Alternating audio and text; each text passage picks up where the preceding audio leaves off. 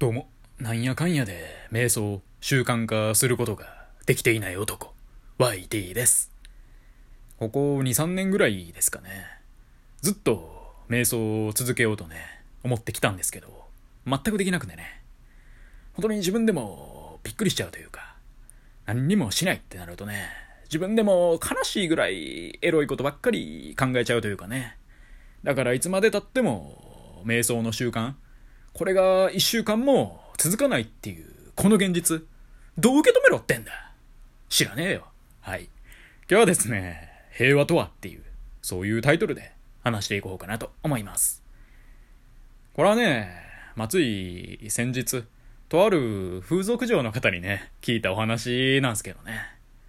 まあ、なぜね、風俗嬢の方に話を聞くことがあったんだってのはね、まあ、以前の恐怖のクローゼットっていうね、まあ、タイトルの話聞いてもらえればいいかなと思うんですけど、まあ、単純にね、居酒屋に友達たちと飲みに行ってて、で、たまたまね、まあ、その嬢の人たちも、そのお店の中、近くで飲んではってね、普通にプライベートで。で、なんかわかんないけど、私の友人のコミュ力の高さゆえにね、話すことになったっていう。まあ、おこぼれをね、いただいただけっていう、そういう寸法ですわ。まあ、おこぼれいただいたって言ってもね、話しただけで別に何にもしてないですけどね。連絡先も知らないですし。っていうのは置いといて。で、まあ、いろいろね、話を聞く中で、面白いなって話があったんでね。まあ、今回も話しちゃうっていう、そういう寸法で。あまあ、この面白いってのは、私目線で面白かったってだけなんでね。まあ、そんなにね、勝手にハードルグイグイ上げられても困るんですけど、まあ、行こうかってことで。で、これはね、その、まあ、女のね、姉さんが、一人暮らししてはるマンションで起きた出来事らしいんですけど、まあ、風俗嬢の方って、夜から働き出して、朝方早朝5時ぐらいにまあ、仕事が終わるってことが多いんですって。まあ、そらそうかって感じっすよね。な朝のね、9時から、夕方ね、5時までってね、まあ、そういうのなかなかないよねってことで。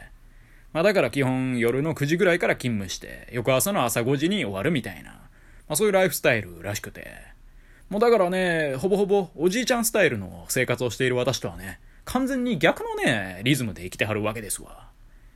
で、ある日、朝方、まあ、6時過ぎぐらいに家に、まあ、帰ったんですって。そしたらなんかベランダの方でバタバタバタバタ聞こえると、何これってなって。まあでも外明るいし、まあそんなにね、怖くもないんで、普通に見てみたら、鳩がね、いたらしくて。しかも1羽じゃなくて2羽いたらしくて。まあどうやらね、つがいっぽかったんですよね。で、鳩といえば、平和の外長。外長じゃなかった、まあ平和の象徴ですけど、まあその姉さんからするとね、朝方ヘトヘトで帰ってきて、で、こんなベランダでね、バッタバッタバッタバッタされるなんてね、もう全然ついてへんやんって話じゃないですか。それでね、まあちょっと仕事終わりで、まあ疲れてるところにそんなんいたんでね、まあ腹だ腹も立つじゃないですか。窓をね、ちょっと強めに開け閉めしたりみたいなことして追い出したんですって。そしたらもうその日は鳩いなくなって、あ、よかったよかったと思ってね。まあそのまま寝たと。で、次の日ですよ。その次の日もまあ仕事あったのかな。うんで、仕事終わりまた朝に帰ってきたら、鳩はね、もういないんですけど、クソがね、ばらまかれたらしくて。まあ、鳩の糞ですよね。まあ、鶴の恩返しならぬ、鳩の仕返しですわ。まあ、さすがね、平和の外長。外長じゃなかった。まあ、平和の象徴ってことでね。で、そっからね、またしばらく、鳩のつがい、また、偉いもんでね、やってくるようになったとのことで、なんか朝にね、来るんですって。帰ってくるタイミングで。意味わかんないですけど、まあ、来るわけで。別に餌あげてるわけでも何でもないのにね、なぜかやってくると、どういうことってなって、まあそれでもね、毎日来て、追い返して、クソ漏らされて、で、来て、追い返してクソ漏らされるみたいな、もうそのね、トムとジェリー的な世界観ですよね。まあそういうのが、まあ何日か続いて、そしてある日ね、朝ね、また帰ってきたら、ベランダにはいなくて、あれ、いないなってなってね。で、ふとね、外覗いてみたら、カラスがね、5匹ぐらい飛び回ってたんですって。で、その日以降ね、鳩のつがいはやってこなくなったっていう、そんな話でした。まあね、カラスに行かれてるよね、鳩のつがい。バイバイってことでね。で、まあ鳩がね、その平和の害鳥かどうかはさておき、平和ってのはね、不思議なもんですよね。てか、世界平和って何なんすかね。自分の子供の頃をね、思い出してみると、抽象的なね、そういうでかい質問をね、大人にぶつけまくってたなってことを思い出して。